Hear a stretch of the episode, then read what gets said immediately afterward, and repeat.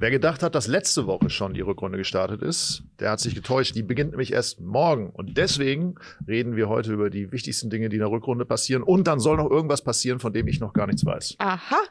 Schauen wir mal.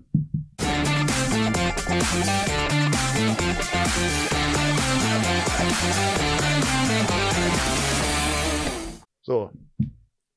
Ja, Tim. steile Thesen nach dem äh, gefühlt ja schon ersten Spieltag der Rückrunde letzte Woche. Was Ja. soll man da sagen? Ja, Ich weiß ähm, meine erste steile These ist, es Ist- nervt mich ungemein, dass die Rückrunde nicht mit der Winterpause aufhört. Die zweite Liga hat es hinbekommen. Bei der ersten ähm, hat es mich sehr, irgendwas, das ist so, das, das stört mich. Irgendwas, das macht, äh, ruft eine körperliche Reaktion hervor, dass wir Ja. dann zur Winterpause nicht sagen können, so, die Hinrunde ist vorbei. Genau genommen ist hier noch immer nicht vorbei, weil der FC Bayern ja Stimmt. noch ein Nachholspiel hat, Stimmt. was ja für den weiteren Verlauf der Saison nicht unerheblich sein könnte, Definitiv. weil wenn sie das verlieren, haben sie tatsächlich eine gewisse Distanz zum Tabellenführer Ja. Bayer Leverkusen. Gewinnen sie es, bleiben sie natürlich dem äh, Rivalen im Nacken und es wird vermutlich bis zum letzten Spieltag gehen. Und auch der Gegner in diesem Nachholspiel, Union Berlin, äh, könnte natürlich mit einem Sieg äh, Grundgut machen auf die Abstiegsplätze. Aber darüber wollen wir heute gar nicht sprechen. Vielleicht ja doch, mal schauen. Ähm, wir haben nämlich jeder besonders, besonders steile Thesen mitgebracht. Ähm, ich weiß nicht, wie steil meine sind. Das wirst du mir gleich sagen. Wir müssen, wir können ja vielleicht dazu sagen, die, sage ich mal, Mainstream-streamig steilen Thesen, die wurden ja in Mhm. dieser Woche schon mehrfach geäußert. Das ne? stimmt. Also keine Ahnung, dass Union den Trainer nochmal Ja. wechselt, dass der erste FC Köln absteigt, dass, äh, keine Ahnung, bei Bayern immer äh, irgendwie Terror bleibt bis zum Saisonende, Ja. dass Bayer Leverkusen Meister wird.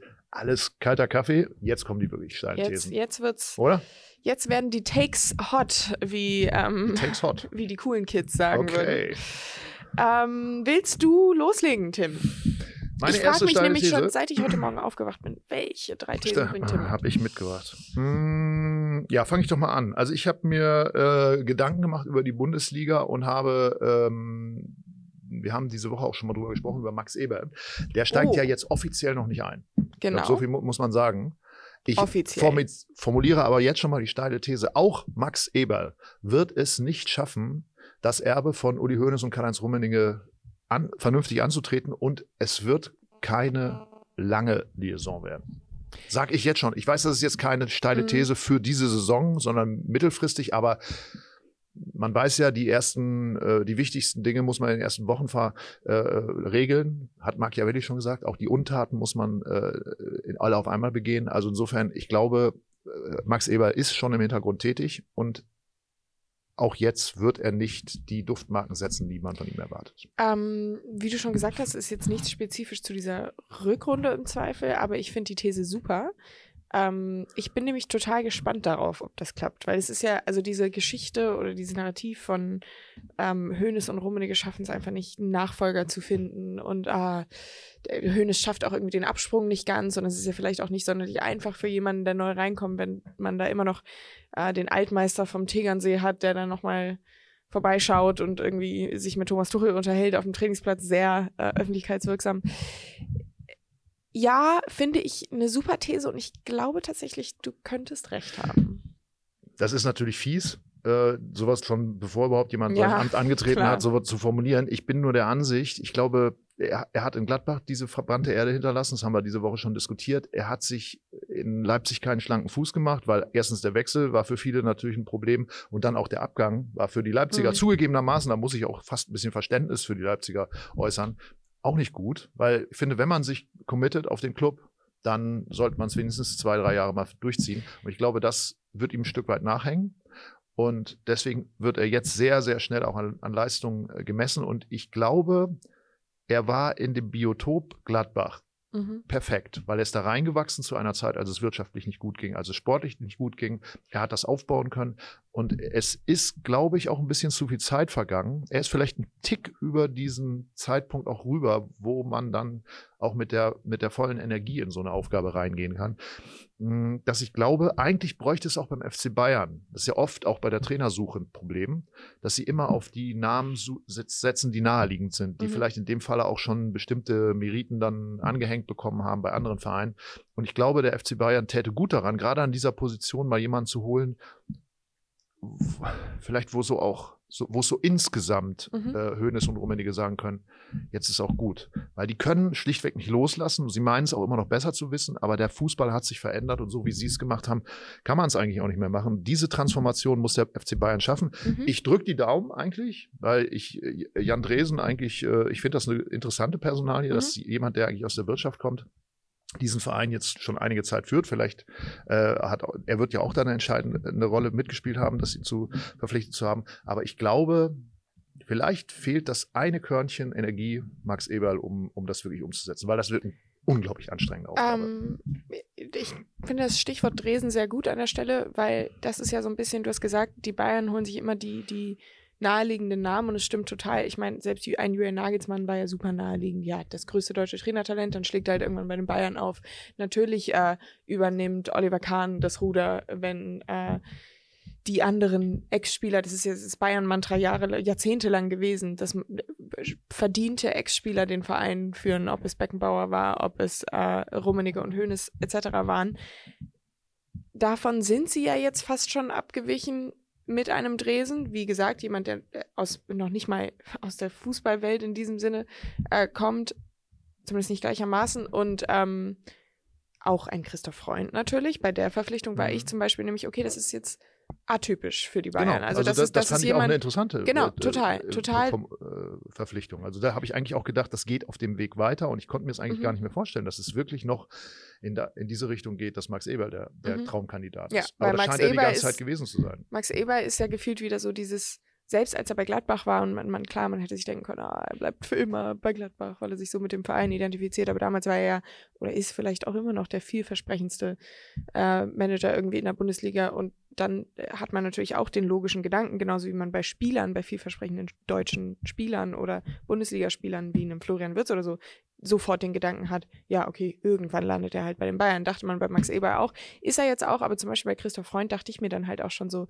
ja, okay, jetzt haben sie wirklich jemanden geholt, der, der wirklich nur nach Kompetenz verpflichtet wurde, weil er hat keine Verbe keinen Bezug zu den Bayern gehabt, ähm, ist nicht irgendwie als Spieler zigmal Meister und Pokalsieger geworden. Also es ist schon spannend, weil genau man eben dachte, mit einem Dresen und einem Freund gehen sie jetzt in eine andere Richtung und Eber ist jetzt wieder ähm, aus der Kategorie logische Verpflichtung. Vielleicht ist das auch der Grund, warum er, also vielleicht muss man sich eben umorientieren. Andererseits, vielleicht um das abzubinden, auch ein bisschen versöhnlich abzubinden, äh, Max Eberl arbeitet natürlich in einem Team. Er hat natürlich auch Klar. die entsprechenden Leute dazu und äh, hinterher zu sagen, er ist der Archi einzige Architekt dieser Mannschaft, das ist ja auch bei Ja. Bayern nicht so. Es ist, er, ich, Ich- glaube, das war er dann in Gladbach viel mehr. Mhm. Er ist natürlich ein 120-prozentiger und deswegen wird er sich auch ein Stück weit erstmal in diese neue Struktur äh, einfügen müssen, wo er immer noch auch natürlich darauf warten muss, dass Uli Hoeneß und Karl-Heinz Rummenigge ihr, ihr, Mhm. ihr Okay dafür geben, aber wo er eben auch in dem Team sagen kann, du machst das, du machst das, du Mhm. machst das, weil das hat er, glaube ich, in Gladbach in vielen Punkten hat er das alle, diese Position auf sich vereint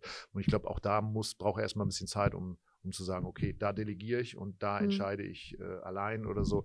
Das wird sehr interessant auf jeden Fall. Rob- Schauen wir mal. Rob Chang schreibt in die Kommentare, bei, äh, die Bayern brauchen eine gewisse, bei, bei Bayern braucht man eine gewisse Großkotzigkeit, damit man dem Druck standhält. Und das ist, glaube ich, genau, also ohne jetzt das als Großkotzigkeit bezeichnen zu wollen oder so, aber es äh, bringt mich ähm, auf den Gedanken quasi, dass das eben genau der Punkt ist. Ich glaube, fachlich, rein Fußball, fachlich ist Max Eber über alle Zweifel erhaben. Er hat bei, bei äh, Borussia Mönchengladbach extrem gute Arbeit geleistet, galt nicht umsonst eben als irgendwie der vielversprechendste auf seiner Position zeitweise ähm, und gilt er vielleicht auch immer noch. Aber bei den Bayern ist eben nochmal eine andere Aufgabe. Also da gehören äh, politische Kompetenzen dazu, die überall anders auch dazu gehören. Bei den Bayern vielleicht aber nochmal auf einem bisschen anderen Er, Niveau. er braucht, glaube ich, in seiner, in seiner, äh, in seinem Hang zur Perfektion die Gelassenheit zu sagen, okay, ich habe das jetzt mir so vorgestellt, so habe ich es jetzt auch Mhm. gebaut, ich habe auch an vielen Stellen richtig kommuniziert. Und jetzt kommt aber leider der Altmeister vom Tegernsee, Ja. wie du ihn nennst, und sagt, hm, können wir jetzt nicht nochmal noch mal Genau. drüber reden? Und ich glaube, da über seinen Schatten zu springen und zu sagen, ist okay. Und ich höre mir es zumindest nochmal an Ja. und entscheide dann vielleicht nochmal einen Ticken weit auch vielleicht anders, wenn ich zu einer anderen Erkenntnis komme. Das ist, äh, das ist schwierig und das meint vielleicht, äh, äh, heißt, meint der äh, Kollege vielleicht auch mit, mit Großkotzigkeit, da natürlich dann auch die Ellbogen Mhm, auszufahren genau. und sagen, Uli, vergiss es, das mache Ja. ich jetzt. Ja. Das wird interessant, ne? Was natürlich auch schwierig ist in einem Verein, der einfach genau dieses, diese Situation ja jahrzehntelang hatte, dass es immer die gleichen Leute an der Spitze waren, weil die dann natürlich auch eine gewisse Menge an Macht und Respekt einfach äh, im Verein angesammelt haben, dass es auch im Zweifel schwer ist, innerhalb des Vereins Verbündete zu finden, die jetzt sagen, ja Max, ich stelle mich mit dir gemeinsam gegen Uli Hoeneß, weil das endet dann vielleicht auch mit ja, die kennen sich ja schon lange, vielleicht wissen das sie stimmt. auch, wie ja, sich verhalten sollen. Ich glaube, Uli Hoeneß ist am Ende des Tages auch jemand, der äh, dazu in der Lage ist, bis zu einem bestimmten Punkt äh, zu ertragen, wenn jemand anders auf der anderen Seite seine Meinung sehr nachhaltig auch äußert und vielleicht auch mhm. mit der entsprechenden Sprengkraft. Wie ich das hier übrigens im Themenfrühstück, wenn ich das sagen darf, auch merke, weil hier hinter der Kamera sich man, langsam die Sachen anäußern. Ich habe mich lange hier in so einer Wohlfühlase gefühlt und heute habe ich gemerkt, nein, der Druck hat sich erhöht. Tim, ja. sind deine Thesen. Bitte schreib auf, damit wir hier wissen, wie das läuft. Und jetzt fangt endlich an. So ich sag mal so. vor der Sendung. Ich, Hallo Felix. Ich sag mal so, es, es wurde laut. Es, es wurde, wurde, laut. laut ja. so, viel, so viel kann man vielleicht verraten. Ich würde weitermachen mit meiner Unbedingt. nächsten These.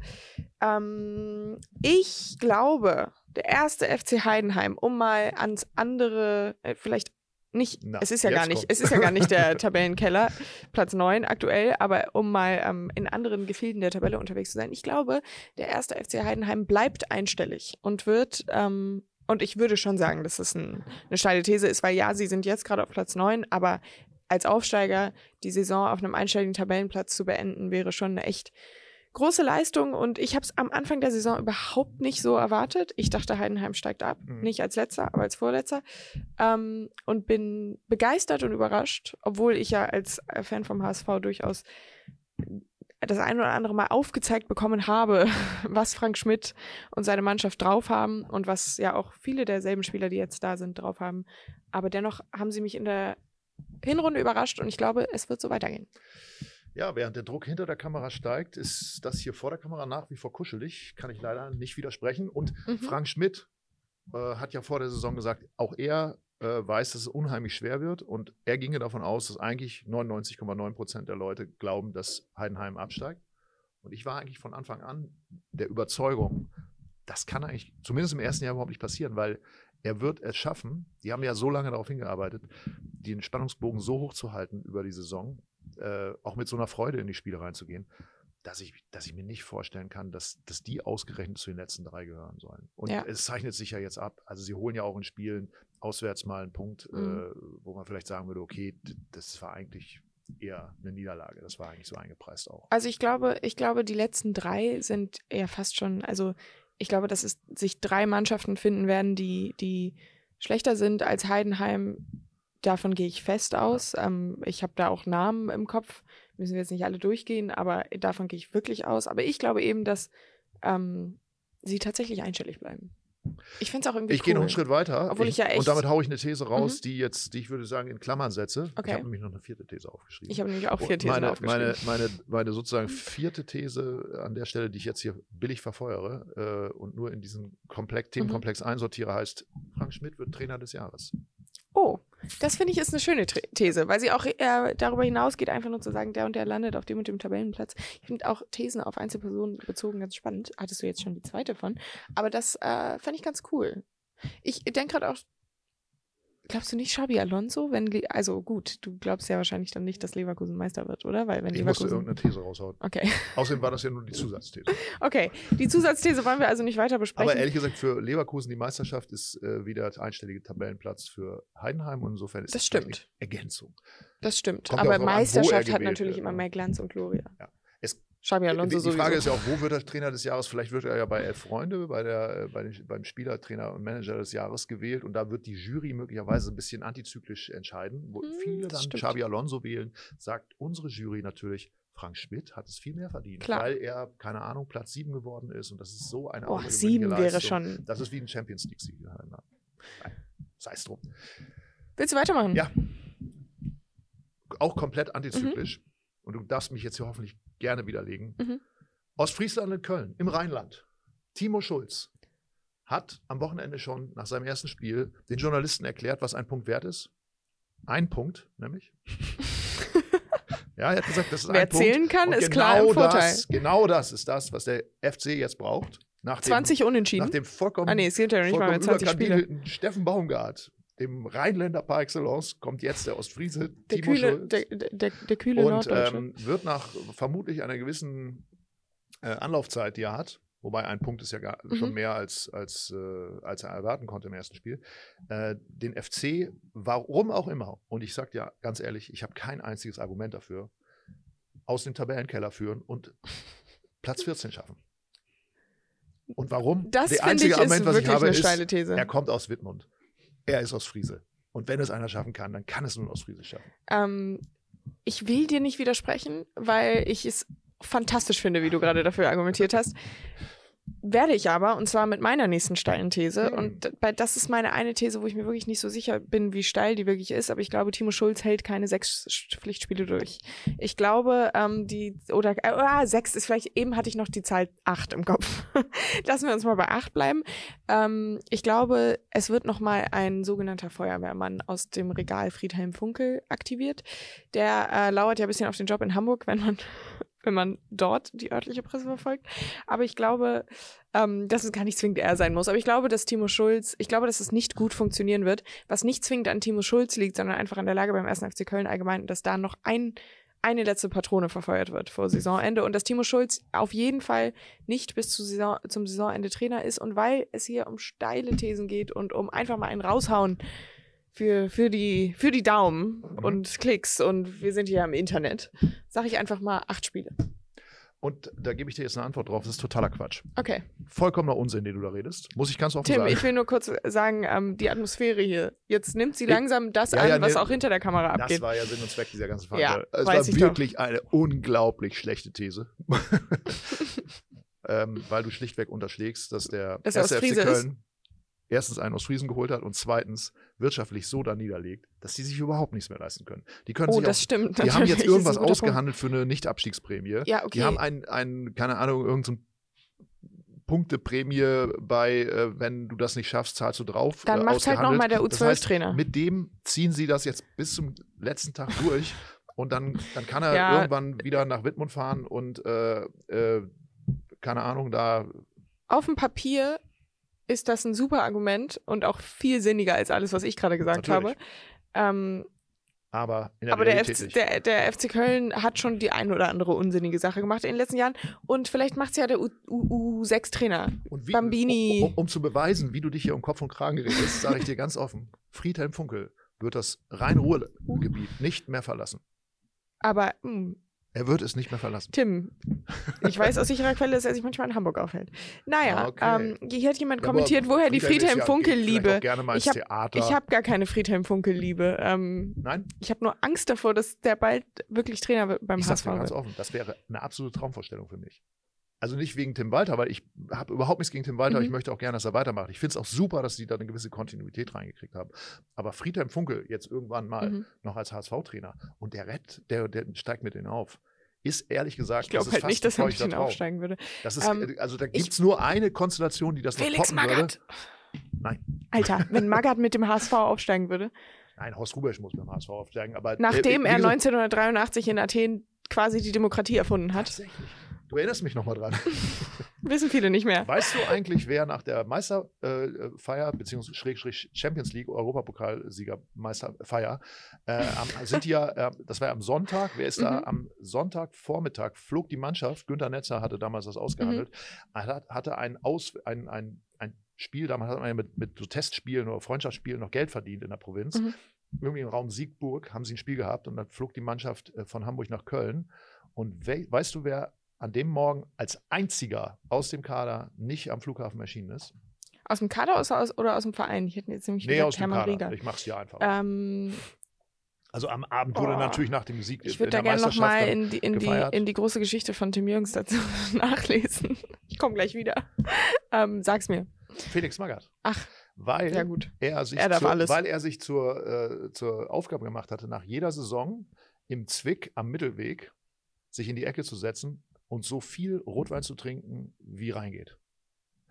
Finde ich eigentlich Und ganz das haben geil. seine Mitspieler natürlich erzählt und ich wollte das verifizieren, habe Felix Magath gefragt, stimmt das eigentlich wirklich, dass sie Und er immer nach gesagt- den Saisons beim HSV sich am, nach dem letzten Spieltag im Zwick in die Ecke gesessen haben? Hat er gesagt, ja. Er hat gesagt, ja. So würde ich es auch machen, wenn ich beim HSV wäre. Naja, insofern, ge genug. insofern, das wäre, was machen wir also, wenn Felix Magath den HSV aufsteigen lässt. Wir gehen selbstverständlich an dem Tag abends ins Zwick.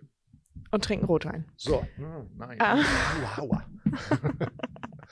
Naja, äh, genug vom HSV. Wir sind ja in der Bundesliga unterwegs. Ähm, hast du noch Ich eine, noch eine These? These, Dann ja. schieß mal los. Meine letzte These ist, und das ist jetzt ein Cliffhanger, der Coverboy der nächsten Ausgabe von Elf Freunde wird so eine grandiose Rückrunde spielen, dass er am Ende von Julian Nagelsmann für die Nationalmannschaft nominiert wird und mit zur Europameisterschaft fährt. Das glaube ich auch. Ähm, ich finde sie trotzdem latent steil, die These, weil er ja auch durchaus vielleicht auf einer Position spielt, wo es genügend andere Leute noch gibt. Aber ich glaube es auch. Finde ich gut. Gut, jetzt müsste man nur noch wissen, wer der Coverboy ist. Hm. Und das erfahrt ihr spätestens nächsten Dienstag am Kiosk. Exakt. Ähm, Oder ich ihr schreibt es jetzt hier rein und wir sagen nicht, ob ihr richtig liegt. Eigentlich war meine dritte These, Werder muss in die Relegation, aber die wurde ja so halb hier schon von Tobi, wenn ich das richtig in Erinnerung habe, geäußert. Und zwar hat er gesagt, dass Werder gegen den HSV in die Relegation muss. Das nehme ich als persönliche Beleidigung auf und da werde ich ihn gleich auch nochmal drauf ansprechen. Was ich stattdessen sagen werde, ist etwas, was sich gerade so während der Aufnahme hier einfach in meinem Kopf ähm, zusammengereimt hat. Und zwar am Ende der Saison wird Edin Terzic den BVB nicht verlassen, aber wieder in irgendein Fantasieamt wie so technischer Direktor oder so ähm, gute Laune Bär oder vielleicht auch Vorsänger oder Fragenfrager. Er fragt ja so gern Fragen. Er kann ja jeden Tag vom, vom Training einfach die Spieler mal fragen, was, was sie hier wollen, was sie erreichen wollen. Also ein Spaß. Ähm, Entschuldigung, darf ich, ich, darf ich ganz kurz Ja. unterbrechen? Behalte die These im Kopf. Wenn hier noch einmal im Forum vergessen. steht, Jürgens wieder zynisch oder sarkastisch. Das war der größte Zynismus, den ich jemals im Themenfrühstück gehört habe. Er kann wieder gute Laune bin in hier. irgendeinem Fantasieamt. Ein Bundesliga-Trainer, der den BVB fast zum deutschen Meister gemacht ich hätte, weiß. kann wieder gute Laune bewerten. Herzlichen Glückwunsch, lieber Terzic. nein, nein, nein, nein. Ich spiele damit nur darauf an, dass sie ja, ähm, ich glaube, dass der BVB es sehr bereut hatte, nicht, ähm, also Marco Rose geholt zu haben und nicht von Anfang an mit Terzic äh, weiterzumachen, nachdem Terzic den DFB-Pokal gewonnen hat. Er dann ja als für ihn ein neues Amt quasi. Na egal. Jedenfalls, ähm, ich glaube, er wird nicht weiter Trainer des BVB bleiben, weil ich glaube, dass der BVB die Saison nicht sehr zufriedenstellend abschließen wird. Meine steile These ist aber, ähm, geht noch weiter. Und zwar, ich glaube nicht, dass Nuri Sahin übernimmt. Äh, ich glaube auch nicht, dass äh, Sven Bender übernimmt. Ich, äh, was ich jetzt sage, wird niemals passieren. Es, ich, ich, ich wünsche es mir einfach so, dass ich sagen muss. The Special Ja. One. Stell mal vor, ein Jahr noch. Stell mal vor, ein Jahr noch. Bundesliga fehlt ihm noch. Bundesliga fehlt ihm noch. Er ist ja alles Gewinner. Er muss ja alles einmal mitnehmen. Bundesliga fehlt ihm noch. Ähm, vielleicht geht er auch jetzt nach Saudi-Arabien, macht es dann so wie Jordan Henderson und sagt im Sommer, ich habe keinen Bock mehr, ich gehe zum BVB. Ich glaube, dass ähm, Jose Mourinho sich auch gefällt in dieser Rolle des, oh, ich gehe zu dem, ich gehe nicht zu den Bayern, sondern ich gehe zu dem Underdog in Anführungszeichen und ärger die bisschen. Ähm, ich glaube nicht, dass es passiert. Es wird niemals passieren. Nuri Sahin übernimmt nämlich eh. Und Jose Mourinho würde auch nicht in die Bundesliga kommen. Aber ich wünsche es mir so, so, so sehr, weil ich Jose Mourinho einfach liebe. Ich würde alles dafür geben, dass der sich ähm, in, in, in deutschen TV hin, hinsetzt und sagt, ähm, I remember one in Kazan, we were in the Champions League. Und ich könnte jetzt 100 Jahre diesen Monolog weiterführen. Ich kann den nämlich auswendig. Werde ich nicht tun, aber jeder, also, äh, if you know, you know. Ähm, äh, Jose Mourinho spricht über Mario Balotelli. Einfach mal bei YouTube ja. eingeben. Es ist fantastisch. Das ist keine steile These, das ist eine geile These, lese ich in den, lese ich in den Kommentaren. Ich gehe mit, ich gehe mit, Und das weil würde ich weil einfach ich mal so alleine mir unterschreiben. vorstellen äh, möchte, dass José Mourinho, wenn er vom Hof reitet beim BVB, also ich bin jetzt schon einen Schritt weiter, nochmal ungefähr in einem äh, zweieinhalbstündigen Monolog über äh, Hinterzimmergespräche mit Hans-Joachim Watzke spricht. Oh, ja. Das fände ich, fände ich, also diese Konstellation Ja. von, so, von zwei Mourinho, Leuten, oh die, so, die so übereitel sind wie die, Ja. das würde ich gerne mal erleben. Das, wäre, das Ich hätte auch. vielleicht so ein bisschen das Niveau von äh, Louis van Gaal beim FC Bayern mit Uli Hoeneß. Wir passten nicht gemeinsam durch die Tür, das hat Louis van Gaal mal gesagt.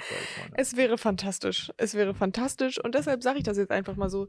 Und ähm, manifestiere das. Und ich würde sagen, haben wir damit unsere Steinthesen abgehakt? Oder hast du noch eine? Jetzt bin ich erstmal warm geworden, aber ich würde sagen, es reicht jetzt auch erstmal. Ne? Es Weil reicht wir jetzt, immer wir haben ja auch noch so, was vor. Das passiert sowieso nicht, aber ich hau's jetzt trotzdem mal raus. Dafür bin ich hier. Ähm, wir haben ja auch noch was vor, Tim. Au. Folgendes. Äh, ich würde dich einmal bitten, dich von deinem Stuhl zu erheben und dich äh, in unser zweites Set zu begeben. Denn dort wartet etwas auf dich, worauf ich mich schon die ganze Woche freue.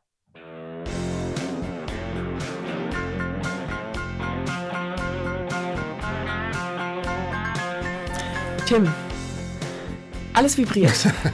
Weißt du, Kommt wir, drauf an. wei- wei- weißt du, wo wir sind? Äh, wir sind hier, glaube ich, äh, in irgendeinem anderen Elf-Freunde-Studio. Äh, ich ich kenne es nur aus dem Fernsehen, hätte ich beinahe gesagt. ja, folgendes. Ähm, was ist deine Lieblingsecke? Ist eine Frage. Jedes Jahr beim Elf Freunde verlorene Flora. Äh, zur Auswahl steht regelmäßig links hinten, links vorne, rechts hinten, rechts vorne. Meine Lieblingsecke ist aber Tim Jürgens Musikecke. Und ich muss dazu sagen, ich muss dazu sagen, es gab lange Diskussionen, denn das ist ja eigentlich eine Wettsch es sind Wettschulden. Wettschulden sind Ehrenschulden, die müssen wir einlösen. Äh, Es gab mal eine gewisse Anzahl an Daumen, die Ja, erreicht okay. werden mussten, um das hier stattfinden zu lassen. Und sie wurden erreicht. An, diesem, an dieser Stelle ähm, auch nochmal wieder, wieder paar Daumen geben, weil ähm, dann passiert sowas vielleicht nochmal. Und ich äh, glaube, nach dieser Veranstaltung wird jeder genau das wollen, dass es nochmal passiert. Denn, Tim, wir sprechen über Musik. Und man muss dazu sagen, ähm, äh, du, du hast lange gezweifelt. Du hast damit gehadert. Genau. Aber jetzt sitzen wir hier. Also vielleicht kann Ähm, ich ganz kurz sagen, ja. warum ich gehadert habe. Gerne. Ähm, wir haben es ja im Themenfrühstück öfter gehabt, dass es irgendwie um Musik ging und äh, der ein oder andere weiß ja vielleicht, dass ich in den 90er Jahren ausschließlich über Musik geschrieben habe. Ich bin ja auch eigentlich zu über Freunde, Mhm. äh, Freunde gekommen darüber, dass ich eigentlich mal bei einem Musikmagazin gearbeitet habe. Und äh, wenn man so aus der spontan über, über irgendwas redet, was auch mit Musik zu tun hat, dann fällt mir da auch manchmal was ein, was vielleicht halbwegs sinnvoll ist. Ja. Aber ich bin so lange raus aus Musikjournalismus, äh, dass ich eigentlich äh, mich überhaupt nicht mehr da in irgendeiner Form kompetent fühle. Und deswegen habe ich gedacht, Musikecke und wenn das dann so zugespitzt wird und dann soll was Sinnvolles kommen und auf einmal weiß ich gar nichts mehr und dann merkt man, dass ich genauso wie beim Fußball am liebsten über die 80er Jahre rede, dann kann sich das auch relativ schnell totlaufen. Ich schaue hier Nur deshalb habe ich, äh, habe ich mich ein bisschen geziert, aber ich danke euch auch für diesen tollen Trailer, den ihr gebaut habt. Äh, Definitiv, und deswegen vielleicht auch ein definitiv. bisschen kuschelig rüber, gucke ich ins, äh, in die Regie. Danke, Anton, dass du dir jetzt die Nächte um die Ohren geschlagen hast, um MTJ zu schreiben. Äh, wirklich ganz prima. wir- wirklich fantastisch. Dafür gönne ich dir übrigens auch gestern den Sieg. Vielleicht können wir das auch noch kurz verkünden beim, beim FIFA-Turnier hier in der Redaktion. Herzlichen Ja. Glückwunsch. Herzlichen Glückwunsch, wirklich. Es war ein, war ein enges Finale im Elfmeterschießen, aber äh, Anton hat äh, die Trophäe geholt. Tim. Ja. Musik. Was kommt denn jetzt? Ja, ich äh, schaue hier nochmal ganz schnell in meine Notizen. Ich habe mir nämlich äh, drei Lieder ausgesucht, über die ich einfach von dir mal hören, hören wollen würde, was es mit dir macht. Was, was, was, was, was deine. Was, Vermutlich was nichts. deine. gar nichts. Nee, was deine nichts Meinung in sind. Und zwar würde ich mal reinstarten. Es geht um Fußballlieder Ja, heute, ja, das ja, muss man ja. vielleicht nochmal sagen. Es geht um Fußballlieder. Ähm, die ein oder andere Vereinshymne wird vor, wird fallen, aber auch das ein oder andere Lied, was vielleicht auf den Fußball als, als Ganzes irgendwie übertragbar ist. Und zwar starten wir rein. Aber wir können Ja. sie nicht hören, ne? Wir können sie, glaube ich, nicht Nee. hören. Das hat leider urheberrechtliche Gründe. Nee, aber vertrau mir, die kennt jeder. Folgendes. ähm, Okay. Starten wir rein mit dem absoluten Klassiker. Ich kann ja vorweg sagen, ähm, ich, das Lied ist, ist jetzt nicht so mein Lieblingsfußballlied oder so, aber es ist schon einfach sehr symbolträchtig im Fußball. Und zwar, ähm, und es gab auch den einen oder anderen Moment, wo es mich ein bisschen emotional gemacht hat. Und zwar die Vereinsliebe als Lied. You'll never walk alone. Und jetzt soll ich sagen, was es mit, mit mir ist macht? mit naja, ja, natürlich, ich- wenn die, wenn äh, heißt es die Cop, ne, sagen wir. Also wenn Mhm. natürlich das in Liverpool, da habe ich es habe ich tatsächlich das erste Mal bewusst wahrgenommen. Mhm. Äh, ich kannte das Lied zugegebenermaßen, bevor ich es äh, von den Liverpool-Fans gehört habe, noch nicht. Ich wusste nicht, dass es ein Song Ja. von, von Gary and the Pacemakers, was ja wiederum ähm, äh, Zeitgenossen der Beatles sind, äh, Mhm. die, die viele Hits hatten, die ich auch spitze finde. Ne? I Like It, ist zum Beispiel mein Lieblingssong von Gary and the Pacemakers. Werde ich mir Äh, gleich I anhören. like it. Das ist, passt einfach in jede, fast in jede Lebenssituation. Ähm, ähm, und ich wusste nicht, dass die tatsächlich so eine Ballade gespielt hat die dann da praktisch zum, zum Kult geworden ist. Mhm. Äh, das ist mir erst wirklich durch den Fußball bekannt geworden. Und dann fiel mir auf, wie viele Leute diesen Song eigentlich gesungen haben. Elvis, Frank Sinatra. Ja. Es gibt ja unfassbar viele Versionen. Und auch immer noch werden, also Und- Lana Del Rey zum Beispiel hat aus der Liverpool-Doku, gibt es eine Version von ihr, dann hier bei äh, Ted Lasso hat Marcus Mumford von Mumford Sons, also es, es kommen immer noch Versionen von auch, sag ich mal, namhaften Künstlern, immer und immer und immer wieder. Und dann muss ich sagen, es hat mich nie wieder so gepackt, weil ich finde es schon sehr pathetisch, ne? Total. wie wenn es die Liverpool-Fans singen. Und es gibt ja eben auch Aufnahmen so, ich weiß gar nicht, wie lange sie singen, aber es ist, äh, es kann mich auch nicht erinnern, äh, vor welchem Spiel das war oder wann ich das das erste Mal bewusst wahrgenommen habe. Aber muss wirklich sagen, das ist immer noch äh, die faszinierendste Version. Es gibt ja auch irgendeinen Ausschnitt aus den 60er Jahren, wie die, wie, wie die Cop singt, äh, She Loves You oder sowas. Ne? Äh, Wenn Tausende von Fans das Ja. singen, auch mit dieser Inbrunst, wie englische Fans nun mal singen, dann ist das Weltklasse. Da cool. Da würde ich gleich dann mal in meine abschließende Frage vielleicht zu dem Lied überleiten. Und zwar, das wird ja auch zum Beispiel in Dortmund gesungen und in Mainz. Wie Ich glaube, ursprünglich in Deutschland als erstes in St. Pauli, richtig? Stimmt das? oh, da bin ich überfragt. Ich glaube, es, äh, es hat in St. Pauli angefangen. Aber Okay, aber in Dortmund ist das quasi die Stadionhymne äh, jede Woche, äh, alle zwei Wochen in Mainz wird es auch gesungen. Ist das Lied für dich so sehr mit Liverpool verbunden, dass du sagst, ach komm, ihr Dortmunder, überlegt euch doch mal was eigenes? Ja, zugegebenermaßen ja. Ja, ich finde, ich- ich, finde das total, genauso. ich finde das total puristisch. Ich, also ich bin auch ein Fan. Ich bin auch, ich mag auch cheesy. Wir, vielleicht kommen wir gleich Mhm. noch irgendwie zu Stücken, die äh, irgendwie ähm, ja vielleicht eher Gassenhauer-Style sind. Also ich kann mich da auch total drauf einlassen, wenn es individuell ist. Und dass dieser Mhm. Song sozusagen so über alle Stadien, dass sozusagen da ganz knallhart auch dieses Pathos dann immer so draufgeknallt wird, ne, auf bestimmte Situationen Mhm. und so. Das, äh, ich finde, da, dafür gibt es zu viel gute Musik, auch zu viel gute Balladen, als dass Mhm. man sich da nicht eine eigene suchen könnte. Natürlich ist der Text, äh, der, der passt gut, auch gerade zu Tragik. Und Ja. aber es gibt nun mal in der Welt, Fußball-Weltgeschichte, zumindest in großen Ligen, keinen Verein, der, der so versinnbildlicht, wie nah Tragik und Triumph zusammenliegen, wie FC, äh, wie der FC Liverpool. Und insofern ist das nicht nur, weil der Song aus der Stadt kommt, sondern das ist ihr Lied. Und ich finde, Ja. da hat eigentlich niemand anders Anspruch drauf. Ja. Also ich finde zum Beispiel, es ist ja das, was ich eben schon angedeutet hatte, dass der Text eben so, die, die, also sag ich mal, Vereinszugehörigkeit oder Zugehörigkeit zu einer größeren Gruppe, obviously, der Titel ist You'll Never Walk Alone, ähm, sehr auf den Kopf, den Nagel da sehr auf den Kopf trifft und trotzdem stimme ich dir absolut zu, dass gerade bei so einer Stadionhymne, ne, das ist so, sage ich mal, das musikalische Aushängeschild eines Vereins, dass da dann ein Lied genommen wird, was wirklich ja sehr einfach eng mit einem anderen Verein verbunden ist. Finde ich auch schwierig, könnte man sich, finde ich, auch was anderes ausdenken. Wir machen weiter mit dem nächsten Lied. Wie gespannt bist du? Auf einer Skala von 1 bis 100, Ja, 99,8. das wäre äh, dem Verein, dem das nächste Lied zugeordnet ist. Nicht genug. Die wollen nämlich immer die Besten sein. Stern, Tatsächlich. Stern des Südens. Stern des Tim. Südens. Ähm, wie heißt nochmal der Kabarettist, der das Stück geschrieben hat? Na, wie heißt der Du fragst mal? mich Sachen. Willi Astor? Heißt der so? Ich glaube, Willi Astor hat den Song Du, geschrieben. du fragst mich Sachen. Ähm, Also das ist der, dieser, dieser, dieser Comedian, der immer so Wortverdreher macht. Willi Astor, ja, okay. Alter, Jürgens Musikecke, das Ja, ist wirklich Stern des Südens finde ich spitze. geil. Muss ich wirklich sagen. Ja. Finde ich ein super Song, weil der natürlich ähm, genau das hat, äh, was diese grauenhaften, ich sag's, ich, ich, ich fasse es mal so zusammen, äh, der klassische äh, Mitgröl Tote Hosen-Style. Das ist Mhm. Ja. für mich, das haben ja ungefähr Deswegen brauchen wir vielleicht auch nicht einzelne Vereine durchzunehmen. Haben ja ungefähr äh, 70 Prozent der Bundesligisten als Vereinshymne. Mhm. Das finde ich furchtbar, ja. Also Pathos äh, mit scheiß Musik und äh, schlechten Gesängen, das und klingt geht alles nicht. gleich. Ich Und, stimme dir und Stern des zu. Südens ist, ähm, ähm, das beschleunigt ja innerhalb des, äh, der- des Songs. Das, hat- das hat pathetische Momente, aber es, ist, es geht halt auch nach vorne.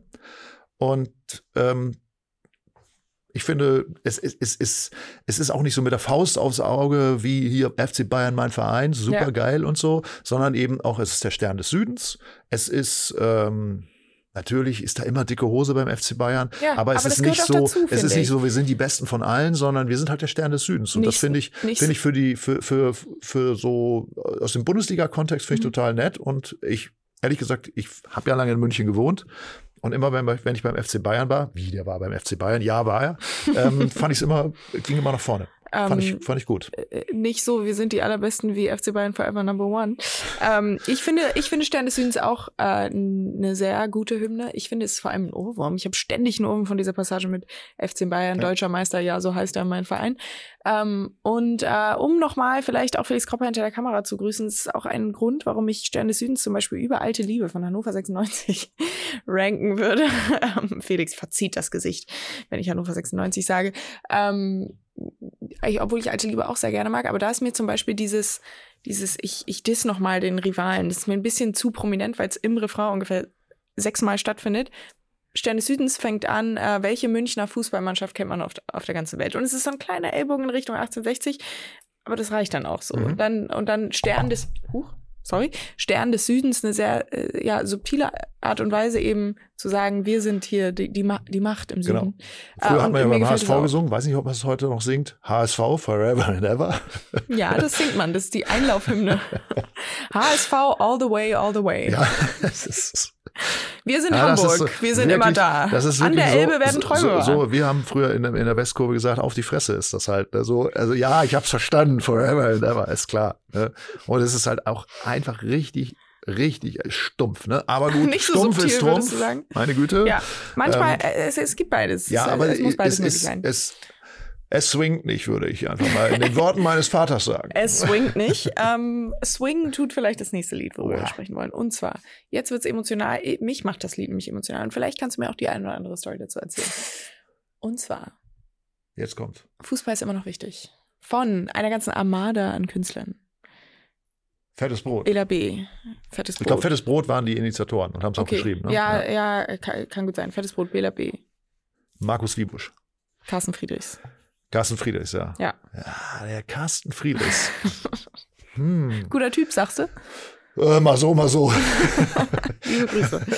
ähm, ich finde das Lied fantastisch. Ähm, auch eins, was eben nicht nur auf einen, einen Verein bezogen ist. Ich finde es fantastisch, weil ich tatsächlich äh, Fußballlieder, ich, ich habe eine Playlist auf meinem Handy mit Fußballliedern, wovon ich viele ironisch höre. Äh, Die Legende lebt. Danke von Xavier Nadu, was ich liebe, aber halt ironisch. So, äh, ja, gehört die Einordnung auch dazu, gerade bei der Personalie Xavier Nadu. Aber Fußball ist immer noch wichtig, Ja. ist eins der wenigen dieser Lieder, die auch in anderen Playlists auf meinem Handy drin sind. Also wo keine Fußballmusik drin ist, weil ich das einfach echt schön finde, den Text echt schön finde und immer hinten raus bei dieser Passage mit, ähm, wenn die Freunde dann vor der Tür stehen und dann äh, nun stehst du in der Kurve, wo alles beginn, begann und weißt wieder, hier bist du richtig, denn Fußball ist immer noch wichtig. Ich liebe das, wenn so Phrasen, die bei den drei Refrains davor, Fußball ist, Fußball ist gar nicht so wichtig hießen, dann äh, den kleinen Switch haben, das Mhm. irgendwie, ich bin einfach gestrickt, das macht was mit mir. Nee, das, das, ähm, ist, glaube ich, das äh, ja. ist, glaube ich, gerade das Besondere an dem Song. Genau. Also vielleicht muss man kurz dazu sagen, Carsten Friedrichs äh, ist, äh, ich- wie ich spaßeshalber mal sage, die längste Beziehung in meinem Leben. Ich mache ja schon sehr lange mit ihm Musik, nämlich seit 28 Jahren in diesem Jahr, wie mir aufgefallen ist. Das ist lang, Äh, wir, äh, wir haben früher in einer Band gespielt, die Superpunk und die neue Band, neue Band, die jetzt seit elf Jahren existiert, äh, heißt die Liga der gewöhnlichen Gentlemen. Und es ist natürlich sehr nett, dass du jetzt diesen Song auch noch nennst. Ähm, äh, das haben die, glaube ich, aufgenommen im Jahr 2008. Da gab es noch Superpunk und äh, da haben wir auch in der Band drüber gesprochen, dass er das das machen wird. Natürlich auch mit diesen sehr bekannten, prominenten Namen wie Bella B. und ähm, Markus Wiebusch. ja. Und wir haben damals auch äh, Superpunk und Fettes Brot eine Tour gemacht. Also wir haben, glaube ich, acht oder zehn Ta Tage zusammen getourt. Und die Idee war, also es gibt ja sozusagen auch in der Musikgeschichte oder in, im, äh, in der Musikwirtschaft vielleicht auch die Idee, äh, das meiste Geld kannst du mit Weihnachtssongs verdienen, wenn sie immer wieder gespielt werden. Also äh, Last Christmas weiß ja jeder, ist, ist, ist sozusagen eine Cash-Cow, wie sie, wie es keine größere Mhm. gibt. Und auch Fußballsongs sind wie wir hier ja, Ja. sehen, äh, durchaus Evergreens, ne, ja. Evergreens, die Ja. immer wieder gespielt werden. Und die Idee von Fettes Brot war, glaube ich, ich hoffe, sage ich nichts Falsches, äh, einen Song zu schreiben, der eben nicht kein Gassenhauer ist, keiner, kein Song, der jetzt irgendwie einem Verein zugeschrieben ist, sondern der wirklich die Liebe zum Fußball beschreibt. Und Carsten ist aus meiner Sicht ein, ein großartiger Texter und der hätte mit Sicherheit keinen Scheiß-Song mitgesungen. Und äh, das Deswegen ist es ein Ja. toller Fußballsong, Ja. alleine weil, weil, weil es zeigt, dass er da mitgemacht hat. Ich finde das auch spitze, dass die, dass diese Leute damit singen, es alles gute Leute sind, äh, die, die irgendwie auch teilweise eben aus dem Indie-Bereich kommen. Ähm, der ist natürlich ein bisschen angelehnt an, äh, an der Idee von, ähm, Football's Coming Home, so vom äh, musikalischen, Mhm. ne, also dieses Hymnenartige Ja, mit, den, mit den raus, Chören ja. und so weiter. Ähm, aber das ist alles total clever gemacht und es ist eben nicht so wieder wie die Faust aufs Auge, so wie Olli Pocher das ja mal gemacht hat. Der hat ja auch versucht, so ein bisschen Football, Football's Coming Home äh, zu imitieren und auch die Sportfreunde Stiller haben das ja gemacht, Mhm. äh, wo das so ähnlich ist. Aber da ist es eben wieder so, doch eher so Gassenhauerartig. Mhm. Und dieser Song ist auch harmonisch, ähm, äh, schon sehr überlegt und clever und der macht Spaß. Also insofern äh, gehe ich voll mit, weil nicht nur, weil ich eine große Mhm. Sympathie natürlich zu meinem Freund Carsten habe, sondern weil ich den Song von Anfang an spitze fand. Ja, ich auch. Erinnert mich ähm, vor allem auch immer hinten raus daran, wie sehr sich der Fußball verändert hat, wenn äh, gesungen wird. Das ist nicht für äh, RTL, ZDF und Premiere. Naja. In diesem Sinne, Tim, das hier war auch nicht für ZDF, RTL und Premiere, sondern für äh, Jürgens Musikecke. Vielen Dank, hat auch gar nicht wehgetan. Ja, war war total interessant. Pflaster, Pflaster ist ab. Ähm, vielleicht kommt es ja noch mal. Ich hätte nämlich noch zig Lieder in Oh. petto, die ich mit dir besprechen wollen würde, Tim. Aber äh, dafür haben wir keine Zeit mehr heute, denn ähm, du hast auf fantastische Art und Weise über Musik gesprochen. Ähm, Vielen und Dank. ich fand's herrlich. Ich wirklich, ähm, ich habe mich die ganze Woche drauf gefreut und es hat äh, definitiv nicht enttäuscht. In diesem Sinne, ähm, gebt ganz viele Daumen für Tim. Gebt ganz viele Daumen für Mia, die hat das nämlich so äh, gemacht, dass, äh, dass es mir nicht wehgetan hat. Und danke für die Aufmerksamkeit. Ich hoffe, es hat euch gefallen und vielen Dank äh, für dieses Themenfrühstück. Ich glaube, es- ich fand es unterhaltsam. Ich fand's, äh, ich fand's sowieso unterhaltsam. In diesem Sinne, morgen wird wieder über Fußball gesprochen. Ähm, jetzt gleich noch drei Stunden weiter über Musik. Hier, hinter der Kamera. ciao, gut. ciao. Ciao.